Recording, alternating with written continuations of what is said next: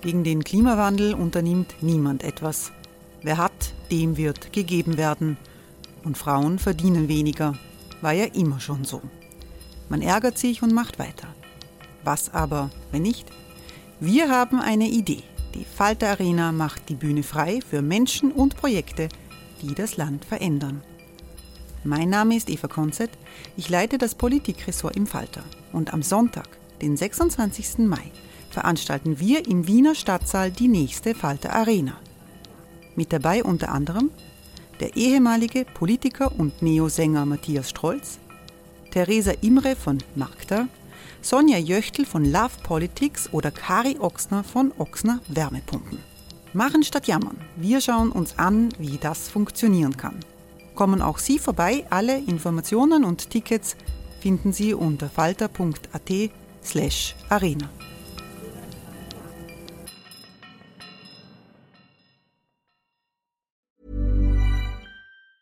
Hey, it's Ryan Reynolds, and I'm here with Keith, co star of my upcoming film, If, only in theaters, May 17th. Do you want to tell people the big news? All right, I'll do it. Sign up now and you'll get unlimited for $15 a month in six months of Paramount Plus Essential Plan on us. Mintmobile.com slash switch. Upfront payment of $45 equivalent to $15 per month. Unlimited over 40 gigabytes per month. Face lower speeds. Videos at 480p. Active Mint customers by 531.24 get six months of Paramount Plus Essential Plan. Auto renews after six months. Offer ends May 31st, 2024. Separate Paramount Plus registration required. Terms and conditions apply if rated PG.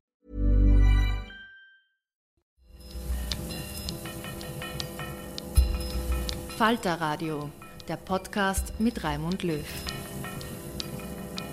Herzlich willkommen, meine Damen und Herren, zu diesem Werkstatt-Podcast. Das ist keine übliche Sendung von Falter TV und W24, sondern es ist ein Blick hinter die Kulissen, die wir Ihnen heute bieten. Ich führe heute ein Interview mit zwei prominenten Experten auf dem Gebiet des Medienrechts, zwei Anwälten, eine Anwältin, ein Anwalt, äh, Maria Windhager, die Schlagzeilen gemacht hat in den letzten Wochen mit zwei sehr, sehr auch internationalen Urteilen. Eines beim Europäischen Gerichtshof in Straßburg, beim Europäischen Gerichtshof für Menschenrechte und eines beim Europäischen Gerichtshof in Luxemburg äh, betreffend Facebook und eines betreffend äh, eines Mauthausen-Häftlings, der Recht bekommen hat, weil er diskreditiert wurde von einer rechtsextremen Studentenzeitung.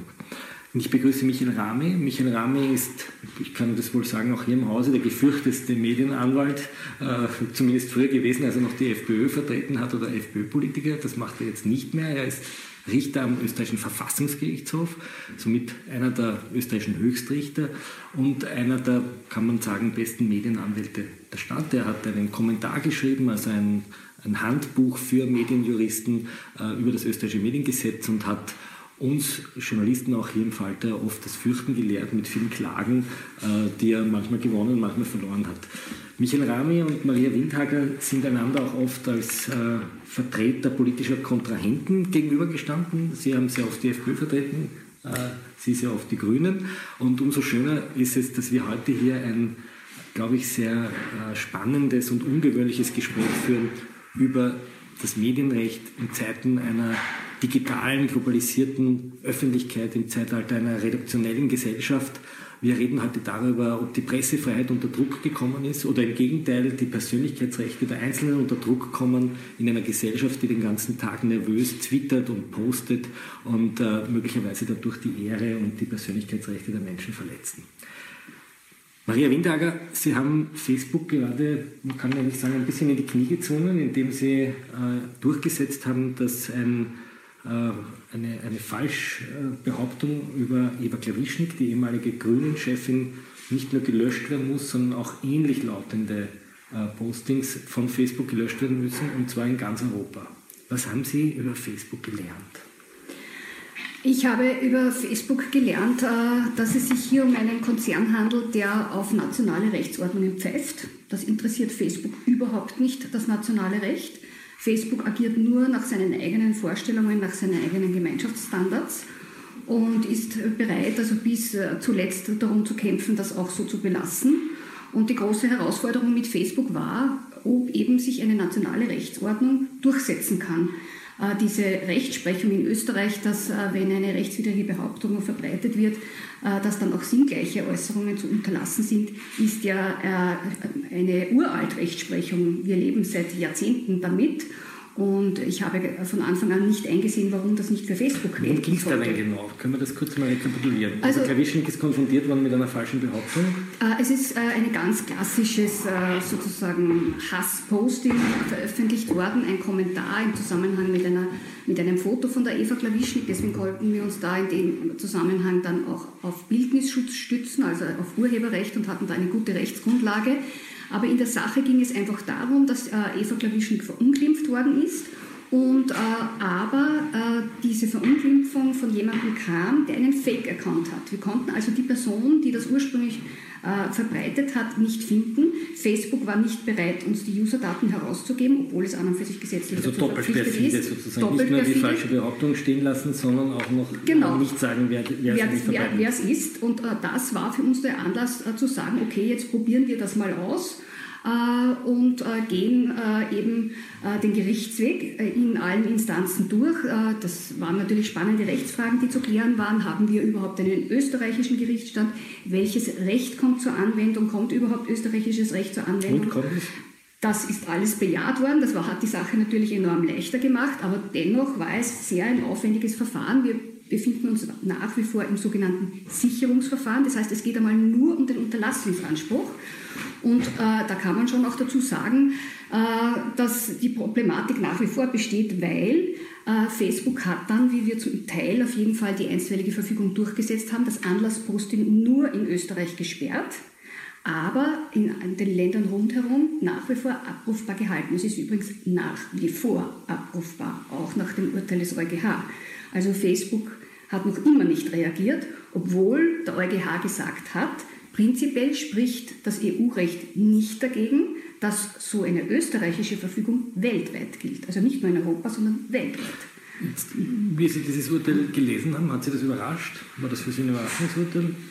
Ja, zunächst mal Kompliment, Kompliment an die Maria Windhager, die ich seit vielen Jahren kenne. Wir sind schon als kleine Konzipenten in Seminaren gesessen und mittlerweile, glaube ich, haben wir uns über 200 Mal in Gerichtssälen getroffen. da kennen wir uns auch recht gut. Ja. Also Kompliment auf diesen Prozesserfolg. Ja, überrascht. Die Maria hat recht. An sich ist es nichts Besonderes, dass wenn man jemanden klagt, dass man das Recht hat, dass der nicht nur die ganz konkrete Beschimpfung unterlässt, sondern auch ähnliche Sachen. Im konkreten Fall ging es darum, dass irgendjemand die Frau Dr. Klanischnik bezeichnet hat, korrigiere mich bitte, wenn ich falsch liege, als miese Volksverräterin und als korrupten Trampel. Zwei glasklare Beschimpfungen, klar, dass man das nicht sagen darf. Verständlich ist auch, dass man das Recht hat, dass, man, dass der, der Gegner auch ähnliche Sachen nicht sagen darf. Es ist halt ein bisschen heikel, die Sache mit Facebook, weil natürlich Facebook ist vielen nicht sympathisch, ein riesiger Konzern, undurchsichtig. Andererseits gibt es ja auch kleinere Anbieter von sozialen Netzen. Wenn man jetzt dieses Urteil konsequent zu Ende denkt, bedeutet das eigentlich, dass diese Unternehmen aktiv sich auf die Suche machen müssen nach ähnlichen Beschimpfungen. Das stelle ich mir eigentlich recht schwierig vor auch mit dem Einsatz von Computertechnik. Weil was ist ähnlich zu einem korrupten Trampel? Was, ist, was fällt als drunter? Das ist relativ schwierig, ob das nicht auch ein bisschen gefährlich ist für die Meinungsfreiheit letztlich. Ich verstehe, dass das wichtig war, dieser Erfolg. Ich verstehe auch, dass man es geklagt hat. Das ist alles nachvollziehbar. Aber im Ergebnis natürlich letztlich Auswirkungen hat, die uns immer einmal schaden können. Vor allem der Zivilgesellschaft, die ja, auf, die ja mit sozialen Netzen viel anfangen kann. Ich finde total lustig, dass du das sagst, weil ich äh, an unsere Anfänge, also wir kennen uns wirklich schon sehr lange und äh, haben uns äh, wirklich gut kennengelernt, auch über das jahrelange Prozessieren. Und ich erinnere mich an die ersten Verfahren, äh, als uns äh, Michael Rami gequält hat auf Standardseite. Ich vertrete ja auch den Standard und äh, zum Beispiel gegen das Online-Archiv vorgegangen ist. Ja? Und das Online-Archiv ist ja auch so etwas Digitales. Ja? Und man muss sich daran erinnern, der Standard hat damals alles, was er vorher produziert hat, irgendwann von einem Tag auf den anderen auch online angeboten. Und das heißt auch alte Ausgaben. Und was hat der Kollege Rami gemacht? Er ist mit Unterlassungsexekutionen, das Teuflischste vom Teuflischen, das es eben äh, in, in, in, der juristischen Auseinandersetzung gibt, auf den Standard losgegangen und hat sinngleiche äh, Veröffentlichungen verfolgt. Also genau das, was er jetzt sozusagen als durchaus problematisch erkennt. Und was, also das heißt, er hat die alle gefunden. Das war, ist ihm offenbar nicht so schwer gefallen. Äh, und äh, das, wir haben das also weitgehend auch verloren. Also das war gnadenlos, weil im, äh, im, im Netz ist es so, da gilt dann eine bestimmte Behauptung als täglich neu verbreitet, kann praktisch nicht verjähren. Und er hatte natürlich genügend Zeit, 10, 15 Jahre alte Artikel gegen die vorzugehen, wo halt sinngleiche Äußerungen das heißt, verbreitet wurden. Das heißt, ich will kurz damit sagen, so schwierig ist es nicht und Facebook wird das schon schaffen. Aber kommen wir mal ins Grundsätzliche. Jetzt, jetzt wehrt sich eine Politikerin gegen eine Behauptung, Behauptung, bekommt in Österreich Recht und in ganz Europa muss das sozusagen sinngleich gelöscht werden. Oder ist das auf der ganzen Welt weltweit? Birgt das nicht auch die Gefahr, dass jetzt irgendein totalitärer Herrscher nach seiner nationalen Rechtsordnung Facebook zwingen kann, zu sagen, also ihr dürft jetzt, ich weiß nicht, über den Diktator, äh, den syrischen Diktator nicht mehr behaupten, er ist ein grausamer Menschenschlechter und jetzt müsst, muss das in ganz, äh, in ganz, auf der ganzen Welt gelöscht werden. Birgt das nicht auch tatsächlich die Gefahr einer des Eingriffs in eine globale Meinungsfreiheit?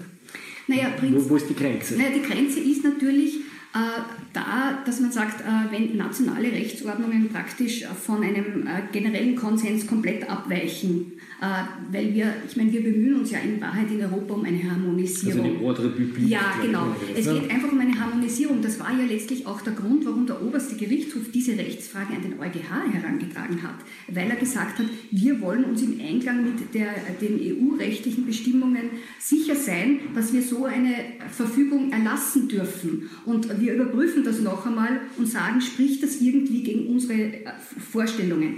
Und das ist für mich auch der entscheidende Punkt. Natürlich muss man immer sich anschauen, ob diese Rechtsprechung im Einklang ist. Aber wir haben ja Instrumentarien, die es ermöglichen, solche Entscheidungen dann auch noch einmal in Frage zu stellen oder zu überprüfen. Wir haben den Europäischen Gerichtshof für Menschenrechte, wir haben auch den EuGH, äh, wo man sagen kann, wenn eine Verfügung komplett jetzt aus dem Rahmen fallen würde und eben diese Vorbehaltsklausel dieser Ordrepublik, wenn eben eine Verfügung gegen unsere Prinzipien verstoßen würde, dann müssen wir, sind wir auch nicht verpflichtet. Aber was spricht dagegen, wenn jetzt ein Fake News Account User Florian K.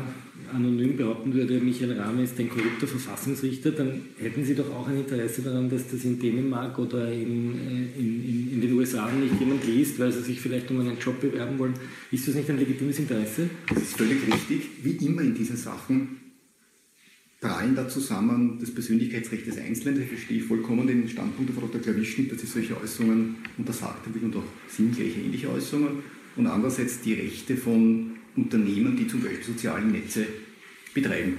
Ihr Beispiel ist ja sehr gut im Diktator, weil die Argumentation der Maria ist da ein bisschen schief, glaube ich. Ihr Argument war, ist das keine Gefahr, dass autoritäre Herrscher zum Beispiel ähm, irgendwo in ihrem eigenen Land eine bestimmte Äußerung klagen und dann mit diesem ganz, dieser ganz extremen Einschränkung versuchen, die Äußerung weltweit zu unterbinden. Die Gefahr sehe ich schon, weil natürlich hast du recht, man kann sich gegen aggressive Einschränkungen der Äußerungsfreiheit immer noch mal wehren beim Europäischen Gerichtshof für Menschenrechte. Aber erstens dauert das viele Jahre unter Umständen und außerdem, es geht ja darum, dass Facebook ja, um bei Beispiel zu bleiben, darauf irgendwie freiwillig reagieren muss. Und wenn jetzt jemand kommt mit einem nehmen wir einen autoritären Staat mit einem Urteil aus diesem Land, das untersagt, den Diktator irgendwie zu bezeichnen. Wenn man das jetzt alles ernst nimmt, was da gesagt wurde, müsste eigentlich Facebook vorsichtshalber weltweit alle ähnlichen Äußerungen löschen über den. Aber es gibt die Gefahr durch. Jetzt wissen wir umgekehrt, dass Facebook auch dadurch lebt, dass es gerade diese, Face, äh, diese äh, Fake News, Fake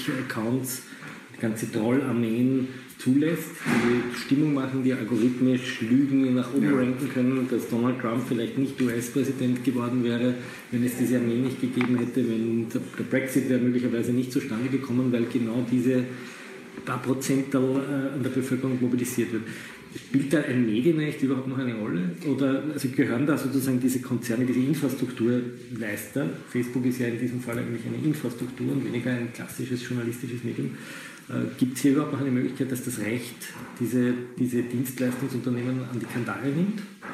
Na, prinzipiell ja, das geht, äh, aber äh, wir müssen uns natürlich andere Rechtsdurchsetzungsszenarien schon auch überlegen. Also ich gebe Michael recht, wenn er sagt, na, das ist so ganz einfach von der Umsetzung ist das nicht. Das ist in der Praxis eine Herausforderung. Da, äh, da gebe ich ihm recht, wobei ich dazu sagen muss, der äh, Europäische Gerichtshof hat sehr genau definiert auch, was unter Sinn gleich zu verstehen ist. Also er hat es auch sehr eingeschränkt interpretiert und sogar ausdrücklich in das Urteil hineingeschrieben. Das habe ich zum Beispiel ein ganz wichtiges Asset gefunden, dass das nicht missverstanden wird. So jedes Synonym der Beschimpfung ist jetzt zum Beispiel äh, unzulässig. So wurde das ja von vielen missverstanden. So ist es überhaupt nicht zu verstehen. Äh, eine klassische sinngleiche Äußerung wäre zum Beispiel, wenn man sagen würde, statt miese Volksverräterin, fiese Volksverräterin. Also mit kleinen Änderungen sozusagen sagen, ja, ich behaupte eh nicht mehr dasselbe. Um solche Sachen geht es. Also wirklich sehr, sehr ähnlich. Das ist das eine. Das zweite ist, dass ich schon finde, dass wir darüber nachdenken müssen und dass das Urteil des EuGH ein Anlass dafür sein könnte, zu sagen, wie schützen wir uns vor Overblocking. Und da fehlt mir in der Diskussion. Overblocking, um das kurz zu erklären, ja, heißt.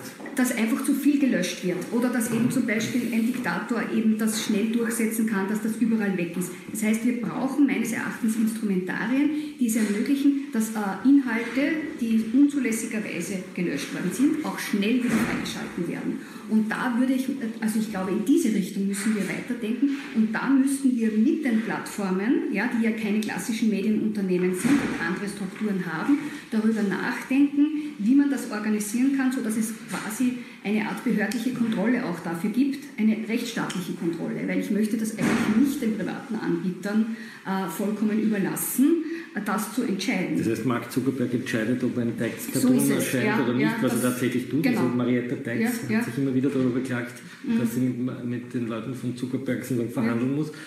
Jetzt, äh, Sie haben sehr viele Politiker, Sie haben beide Politiker vertreten, mhm. grüne Politiker, aber Sie haben Heinz-Christian Strache eine Zeit lang vertreten, ich glaube auch Herbert Kickl, wenn ich mich richtig erinnere.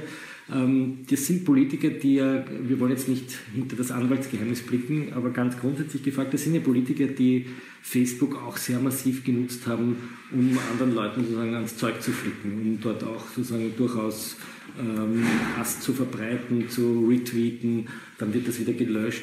Ähm, sehen Sie nicht auch die Gefahr, dass man da unter dem Deckmantel der Pressefreiheit und der Meinungsfreiheit möglicherweise ähm, radikale Politik verbreiten kann? Nicht nur der Rechten, auch der Linken äh, oder anderer, anderer äh, Gruppen?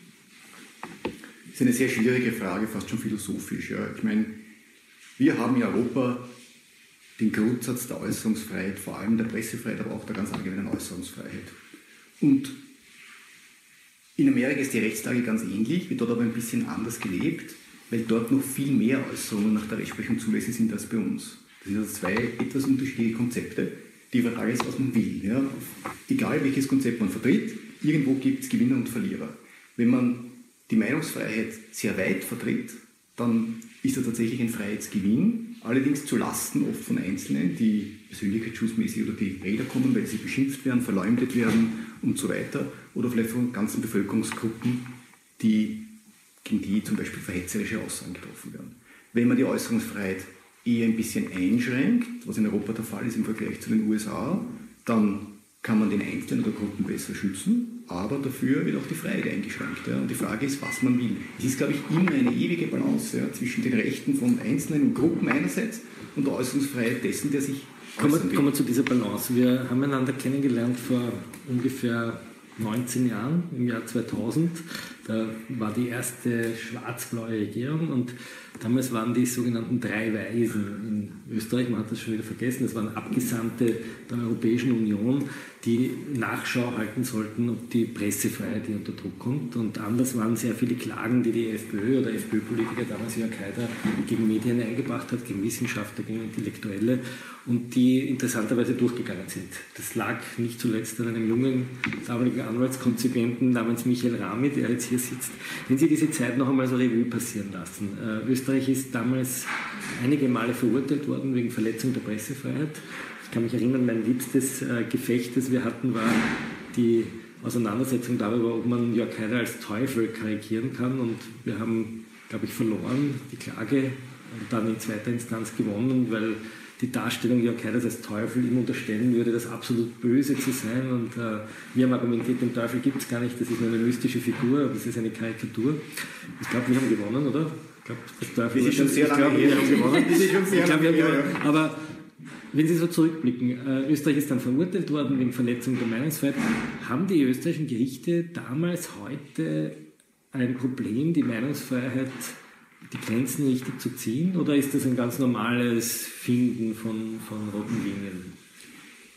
Ich sehe es nicht so dramatisch, wenn man zurückblickt. Die erste wirklich brisante Entscheidung des Europäischen Gerichts für Menschenrechte war der Fall Liniens. Das ist einer ihrer ähm, Redakteure oder also Kolumnisten, Kolumnisten, Kolumnisten des Falter. Damals Chefredakteur des Profil. Genau.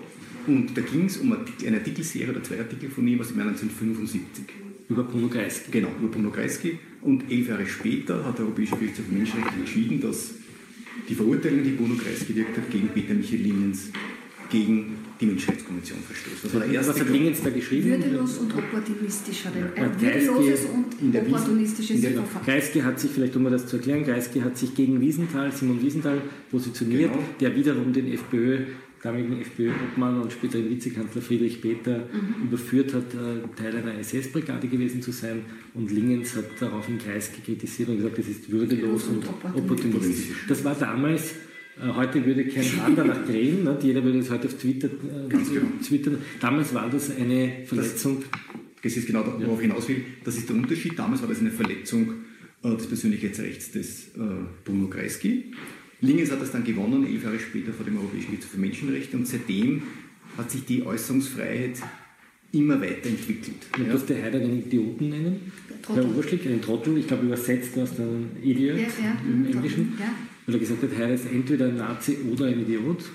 Ich möchte eigentlich eine Lanze brechen für die österreichischen Gerichte, weil natürlich gibt es ab und zu Fehlurteile, keine Frage. Aber Österreich hat wirklich eine lange Tradition an guter Rechtsstaatlichkeit und Österreich einen sehr ausdifferenzierten Persönlichkeitsschutz, eine sehr umfangreiche Gesetzeslage. Und natürlich kann es dann passieren bei den vielen, vielen Fällen, dass einzelne Fälle kritisch sind. Und wenn der Europäische Gerichtshof Menschenrechte sich die Fälle ansieht und die, der prüft ja auch recht genau in manchen Fällen, dann ist ganz klar, dass er in einigen Fällen das anders sieht. Ja. Das sehe ich aber eigentlich gar nicht so sehr als Ohrfeige für Österreich oder als, als Kritik an der österreichischen Gerichtsbarkeit, sondern eher als Fortentwicklung der Äußerungsfreiheit. Ich Marie wird da durchaus zustimmen.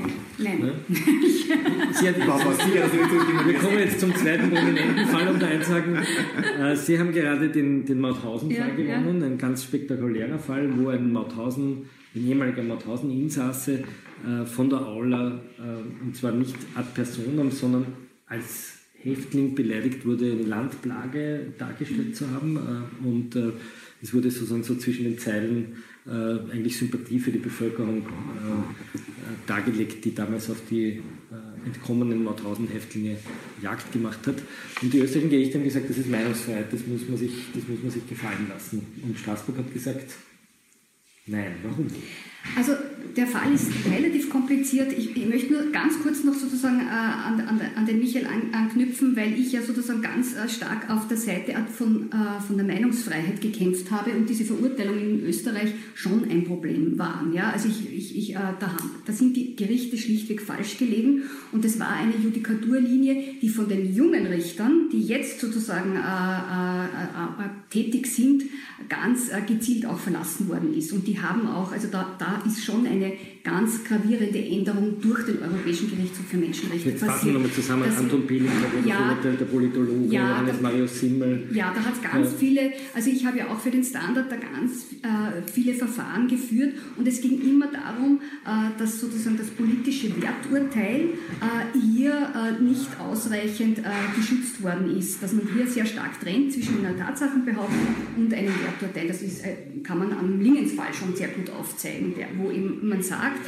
äh, der, der Bruno Kreisky ist für ein ganz bestimmtes konkretes Verhalten, das unstrittig ist, kritisiert worden. Und diese kritische Schlussfolgerung ist zulässig als Werturteil, als Meinung, als klassische. Und die wurde stärker geschützt und da war sozusagen die österreichische Rechtsprechung wirklich sehr antiquiert. Man muss aber auch dazu sagen, dass die österreichischen Gerichte das mittlerweile wirklich gut antizipiert haben und da es jetzt eine sozusagen wirklich gute, ausgewogene Rechtsprechung gibt, wenngleich es immer wieder sozusagen einzelne Fälle gibt, da bin ich ganz bei über die man wirklich diskutieren kann, aber das im Großen und Ganzen passt das. Ja? Also jetzt.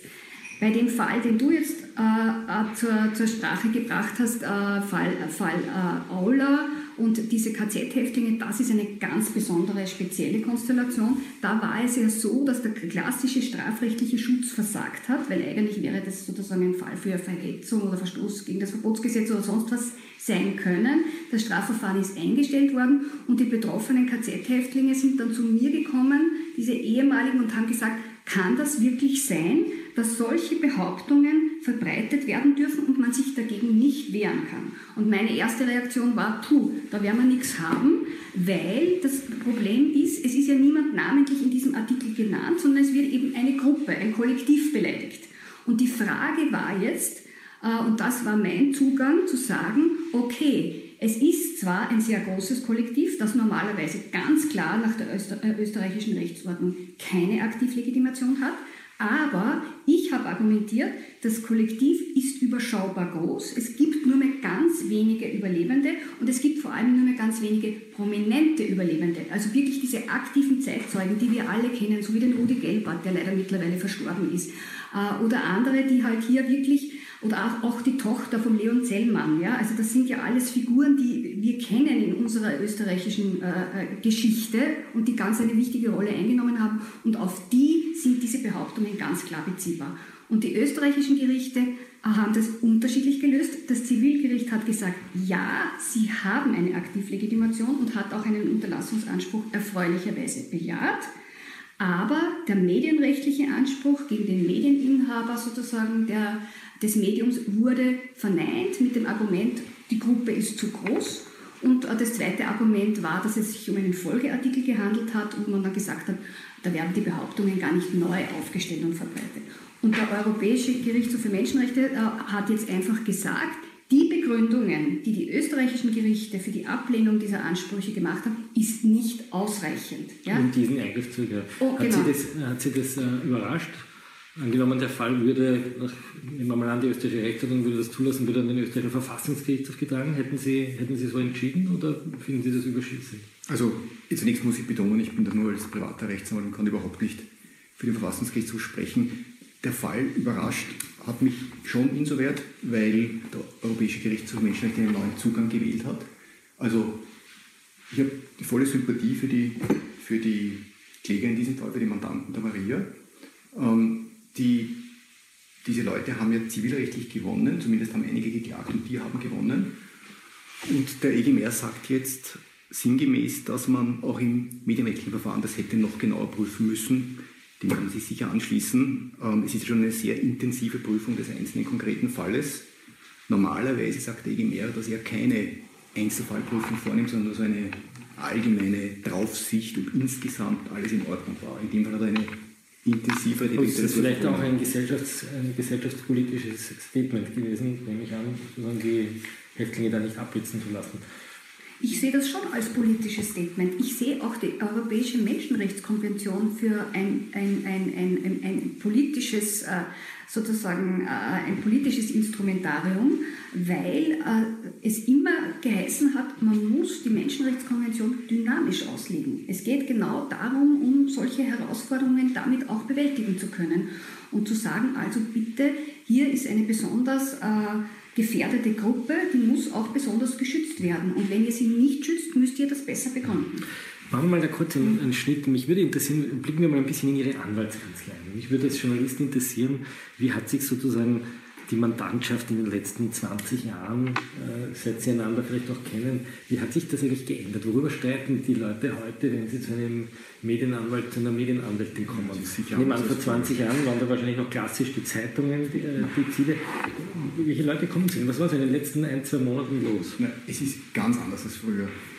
Die Maria und ich haben ziemlich zum gleichen Zeitpunkt begonnen, in Kanzleien als kleine Konzipienten. Und früher war das, der, war das Medienrecht der wilde Westen. Da gab es praktisch keine, da gab es kaum Gerichtsentscheidungen, an denen, denen, man sich orientieren konnte. Es gab einen verstaubten alten Kommentar, wo wenig drinnen gestanden ist.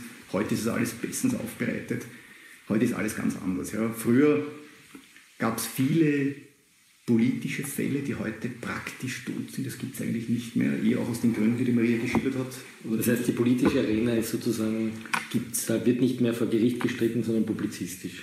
So ist es, ganz genau. Das heißt, wer kommt zu Ihnen? Sind es Leute, die dann von Zeitungen... Äh viele, viele Opfer, äh, viele, die in sozialen Medien, so quasi von privat zu privat in den eigenen sozialen Netzen beleidigt wurden, ähm, was das heißt, die, das, was der Politikwissenschaftler Pörksen die redaktionelle Gesellschaft nennt, ja. wir alle. Mhm. Das heißt, es sind eigentlich nicht mehr wir Journalisten und Journalistinnen die Haupttäter, sondern genau, die Bevölkerung. Richtig, oft, ja. oft. Ja.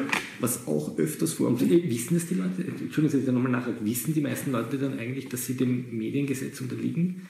Die wenigsten wissen das. Die wenigsten wissen, dass sie, wenn sie ein Facebook-Profil haben oder ein Twitter-Profil, dass sie der vollen Härte des Medienstrafrechts unterliegen. Die wenigsten wissen das und wissen gar nicht, was sie auslösen können mit einem Posting, das zum Beispiel eher verletzend ist. Das kann sehr, sehr teuer das heißt, auch ein Retweet, ich habe mich, wir haben einmal äh, zu tun gehabt, auch ein Retweet eines eher verletzenden Postings kann haftbar machen. Das heißt, wenn ich etwas retweete, bin ich schon dran. Dann kann es, naja, bin ich schon dran. Oder vielleicht zustimmend retweeten. Naja, ist zu schnell gesagt, das Liken ist schon einmal eine heikle Sache. Facebook zum Beispiel heißt es nicht, dass sie automatisch haften für alles, was sie liken, aber trotzdem, da wird schon heikel.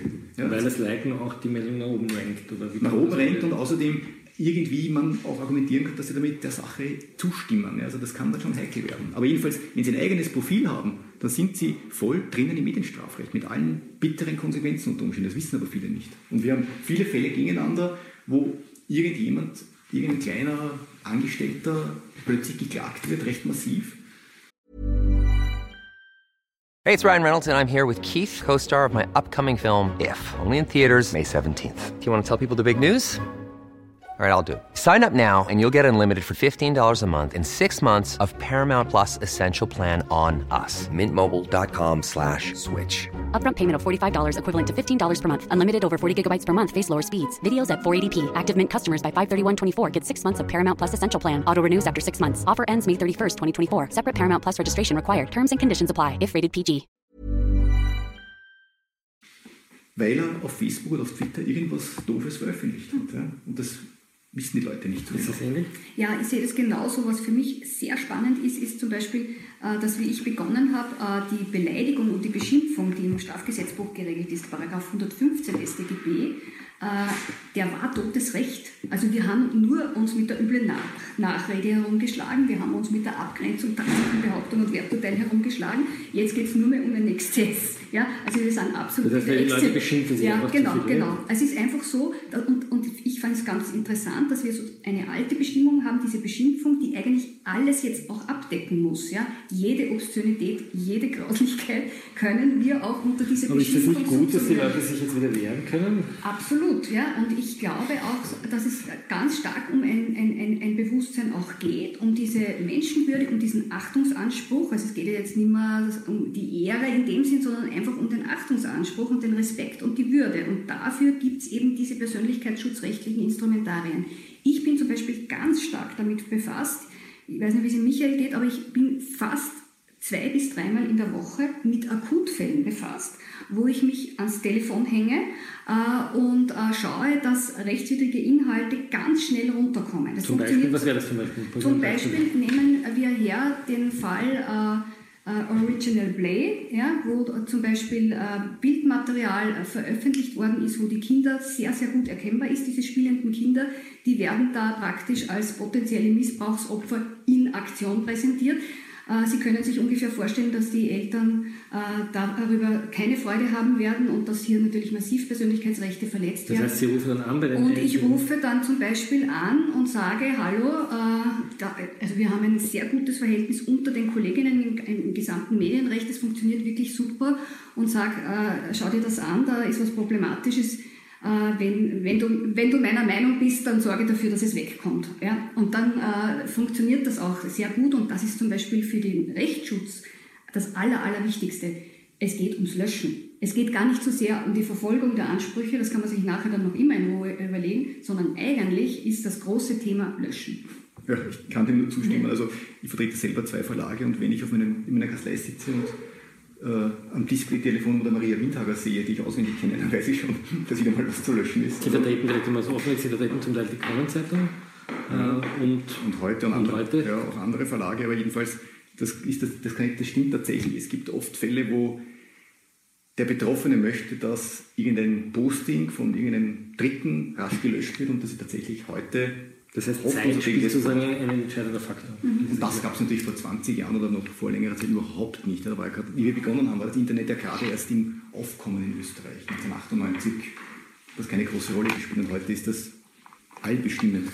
Ja, und übrigens auch noch eine Ergänzung bei den Online-Medien, auch bei den klassischen Medien. Also klassische Medien arbeiten ja mittlerweile auch ganz anders. Früher habe ich äh, den Redaktionsschluss um 5 Uhr beim Standard schaffen müssen. Mittlerweile gebe ich äh, äh, Auskunft in Echtzeit, weil Nachrichten werden in Echtzeit produziert. Das heißt, wir müssen Rechtsauskünfte in Echtzeit geben. Das ist also ein enormer Druck und eine enorme Beschleunigung äh, weil die Sachen so schnell produziert werden. Und da reden wir jetzt noch gar nicht von eben den Social Media, Twitter und so weiter, wo ja äh, wir oft auf Twitter dann schon mitschauen, weil wir wissen, wenn jetzt was auf Twitter passiert, können wir damit rechnen, dass in zwei Stunden das äh, in den Redaktionen landet und dort noch einmal verarbeitet äh, Gibt es da eigene Programme, wird. um sowas zu, aufzuspüren? Also gibt es da eine eigene, ich weiß nicht, Twitter-Watch? Äh Programme, die dann, was ich, die Vervielfältigung so eines Bildes äh, nachzeichnen können? Oder wie, wie, kann man sich die praktische, praktische Arbeit vorstellen? Ja, wir brauchen einfach äh, äh, Leute, die aktiv äh, Medien konsumieren und wirklich mitschauen. Und, und ein gutes Warnsystem haben und dann sichern, speichern und so weiter, damit das alles gut dokumentiert ist und eben verfolgt werden kann. Kommen wir zum Schluss. Ähm, es gab äh, bis vor kurzem eine, eine Regierung, der man vorgeworfen hat, sie würde sozusagen auch Druck auf den, auf den Journalismus ausüben. Heinz-Christian Strache hat im berühmten Ibiza-Video gesagt, ich möchte ein Mediensystem wie der Orban. Damit hat er gemeint, ein staatlich kontrolliertes Mediensystem, Zeitungen, die an die Kantare genommen werden. Wie haben Sie, es ist ja jetzt nicht mehr Ihr Mandant, jetzt können Sie ja freisprechen, aber wie haben Sie äh, dieses Video wahrgenommen, wie Sie das gehört haben, dass ein Politiker versucht, eine Zeitung an eine Oligarchennichte zu verkaufen, um sich Einfluss zu sichern. Hat Sie das erschreckt? Also jedenfalls will ich keinesfalls, dass Medien unter Staatseinfluss kommen. Ich würde das ganz negativ finden. Ja, ja natürlich waren die Äußerungen äh, unschön, keine Frage. Ähm, ich glaube, jeder, der an der Rechtsordnung interessiert ist und an der Aufrechterhaltung unseres rechtsstaatlichen Systems, kann nicht wollen, dass Medien unter Staatseinfluss kommen. Ja, es ist einfach ganz wichtig, dass es viele Medien gibt, dass, die Medien, dass es viele private Medien gibt und dass die unabhängig sind und unabhängig Journalismus betreiben. Das ist aber, glaube ich, Common Sense, hoffe ich. Ähm, daran sollte man nicht rütteln. Und es ist aber immer auch ein bisschen in Gefahr. Ja. Uns ist aufgefallen, dass das sehr oft von der FPÖ ausgegangen ist. Ich erinnere an den berühmten Kickel-Erlass oder dieses E-Mail, das, äh, gesagt hat, also die Medien, die brav berichten, die kriegen von uns Informationen und die anderen, die müssen halt sechs Wochen warten, bis das Auskunftspflichtgesetz schlagend wird. Warum, Sie kennen die Partei ja sozusagen als Anwalt ganz gut und, äh, und die Mandantschaft, warum hat ausgerechnet eine Partei, die in sozialen Medien eigentlich sehr hart austeilen kann, so ein Problem mit dem Journalismus traditionell, selbst dann, wenn es in Regierungsverhandlungen ist. Wie, wie, kann man das erklären? Ja, also ich, ich kann dazu eigentlich keine wirkliche Antwort geben. Ja. Es sind frühere Mandanten, würde ich auch nichts Schlechtes sagen will. Ähm, es war natürlich immer so, dass die, die FPÖ, in der, also lange Zeit war es so, dass die FPÖ in der Opposition war, oder viele Jahre war es in der Opposition und es gab viele, viele, viele kritische und zum Teil auch sehr untergriffige Artikel. Die Maria hat ja viele Fälle für die Grünen vertreten, wo sie zum Beispiel, vorher ist das Beispiel genannt worden, Klavischnik gegen Beschimpfungen und da gab es viele andere grüne Politiker, die du vertreten hast, gegen Beschimpfer oder auch gegen falsche Behauptungen. Das gleiche habe ich gemacht viele Jahre. Also es war kein großer Unterschied. Ähm, ich glaube, vielleicht ist es ein menschliches Problem. Ja? Jeder, der in der Öffentlichkeit steht, ähm, möchte, dass über ihn möglichst positiv berichtet wird. Aber das kann man sich einfach nicht erwarten. Ja. Ich glaube, es ist einfach ein wichtiger Punkt, dass wir eine freie, unabhängige Presse haben. Das ist ganz unstrittig.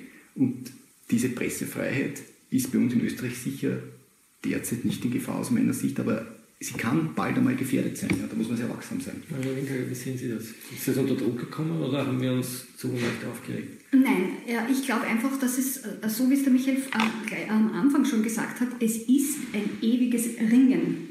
Und man muss ganz, und dadurch, dass es um so äh, wirklich heikle Rechtsgüter geht, auf der einen Seite diese Persönlichkeitsrechte und auf der anderen Seite die Pressefreiheit, jetzt in dem Fall als besondere Ausgestaltung der Meinungsfreiheit, muss man sozusagen immer ganz genau hinschauen und sehr sensibel reagieren. Und natürlich sind äh, äh, Eingriffe äh, oder Übergriffe, auf die muss man reagieren und die muss man absolut ernst nehmen. Also die Pressefreiheit ist aus meiner Sicht immer in Gefahr. Und, und, und ich glaube, dass im, im, im Journalismus äh, leider, also das sehe ich oder das würde ich kritisieren, ähm, da eine große Nachlässigkeit in den letzten Jahren in, also sozusagen im Generellen stattgefunden hat, äh, dass das Bewusstsein dafür verloren gegangen Im ist. Journalismus. Im Journalismus, was Pressefreiheit wirklich ist und dafür einzutreten. Also ich glaube einfach, dass irrsinnig viel gebackelt worden ist wovon zum Beispiel die FPÖ nicht äh, sozusagen nicht teil hatte als Opposition, ja, und was ich auch von den Grünen weiß, ja, also es ist wahnsinnig viel gebackelt worden, auch zwischen Journalisten und Machthaberinnen, ja, und daraus entstehen natürlich auch viele Konfliktfelder. Äh, und, und, und je nachdem, von welcher ideologischen Seite man kommt und wie man dann das Problem angeht. Das haben die Grünen sozusagen für sich vollkommen anders in Angriff genommen, wie jetzt zum Beispiel die FPÖ, auch vom, sozusagen vom Auftrag her. Das, was ich geklagt habe, waren andere Sachen, wie das, was der Kollege geklagt hat. Das finde ich ganz spannend auch, diese Unterschiede. Und äh, ich finde, das merkt man hier, dass es hier wirklich unterschiedliche politische Kulturen gibt und wie die dann auch mit dem Recht umgehen. Aber ich sehe sehr wohl massive Versuche, die Pressefreiheit einzuschränken. Ich sehe eines der größten Probleme unserer Zeit in der Message Control. Ich sehe das einfach deswegen, weil der Journalismus auch so wenig Geld hat und deswegen die Message Control so gut funktioniert. Und die Diskreditierung Ja, als Fake ja, News. Ja. Und dann natürlich so einfach diese, diese enorme Konkurrenz durch die Social Media.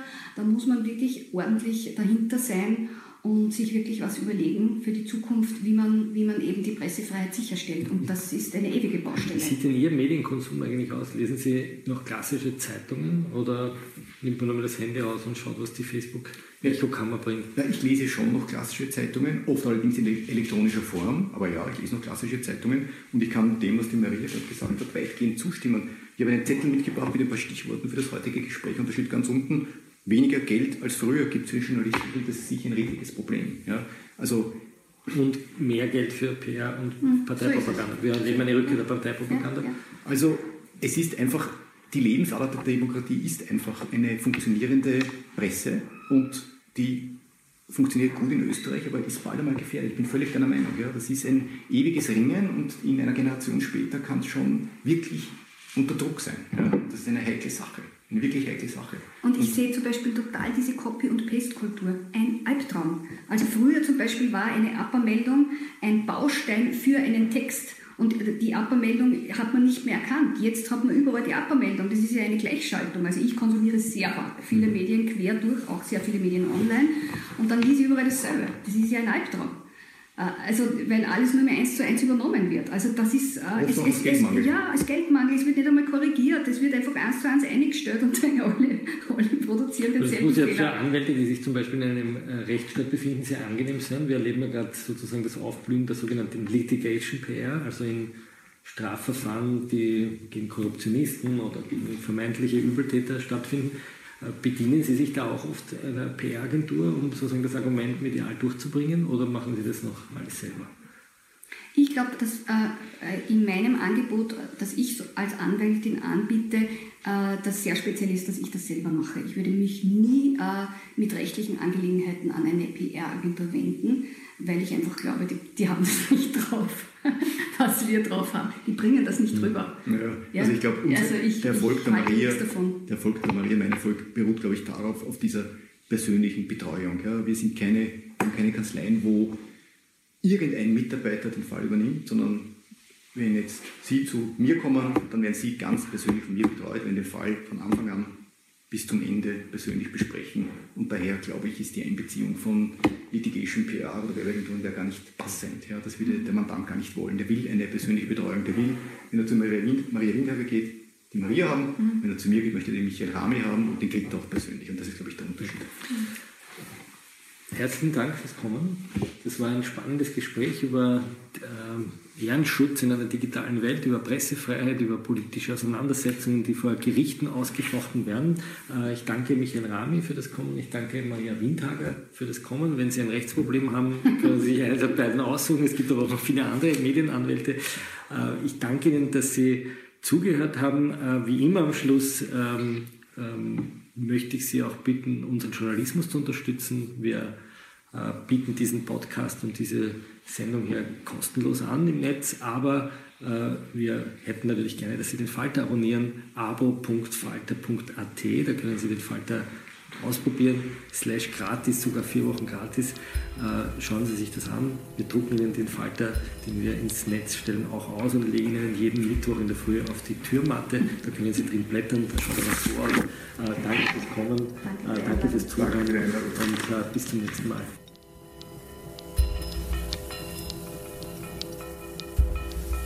Sie hörten das Falterradio, den Podcast mit Raimund Löw.